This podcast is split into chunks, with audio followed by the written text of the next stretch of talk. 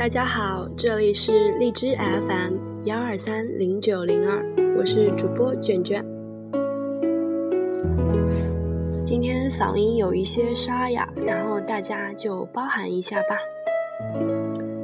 今天我们和大家要讨论的问题是肥胖体型的新人如何安排训练的问题。下面我们先从无氧训练和有氧训练两个方面探讨一下如何安排计划。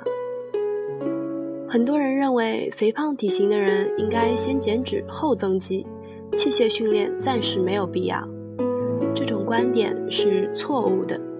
其实，在有氧训练前进行无氧训练，我们可以提前消耗体内的糖原，让有氧的燃脂效率更高。那么，下面我们谈一下无氧训练的注意事项。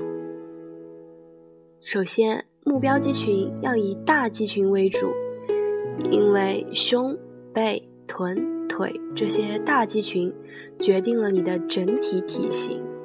尤其是女生，这些部位稍微进步一点，身体的曲线就会有很大的改观。而手臂、肩、小腿这些较小的肌群，肌群即使增长得很快，对你的体型影响也不大。另外，小肌群要想练出线条，是需要足够低的体脂才能看出来的。当你把很多精力放在小肌群的锻炼上时，付出了足够的努力却看不到变化，也容易打击自己的自信，影响心情。其次，锻炼大肌群消耗会比较大。举例来说，你用十公斤的哑铃做弯举，和用五十公斤的杠铃做推举，举起的次数一样。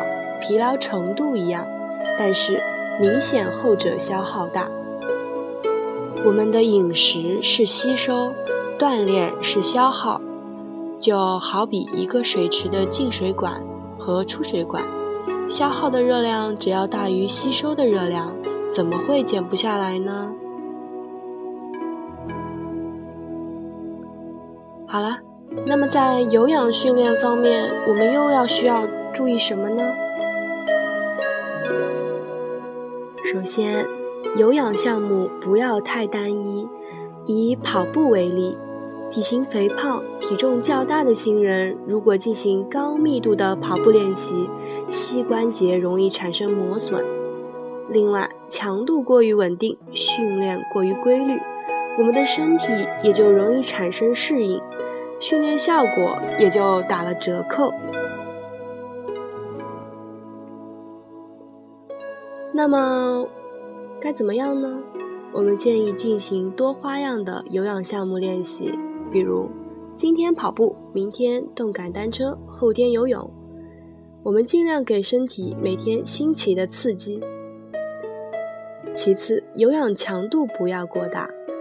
以跑步为例，如果你用爆发力进行短时间高强度的冲刺跑，那么则变成了锻炼心肺功能和体能了。只有长时间中低强度的有氧，才能让身体逐渐进入稳定的燃烧脂肪状态，就好比小火炖汤一样。建议每次有氧训练强度控制在心率一百二十以内，时间三十分钟以上。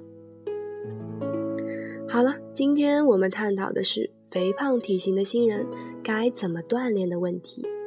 如果你有新的看法，或者建议关注我的微信公众号“卷卷健身”，谢谢大家收听。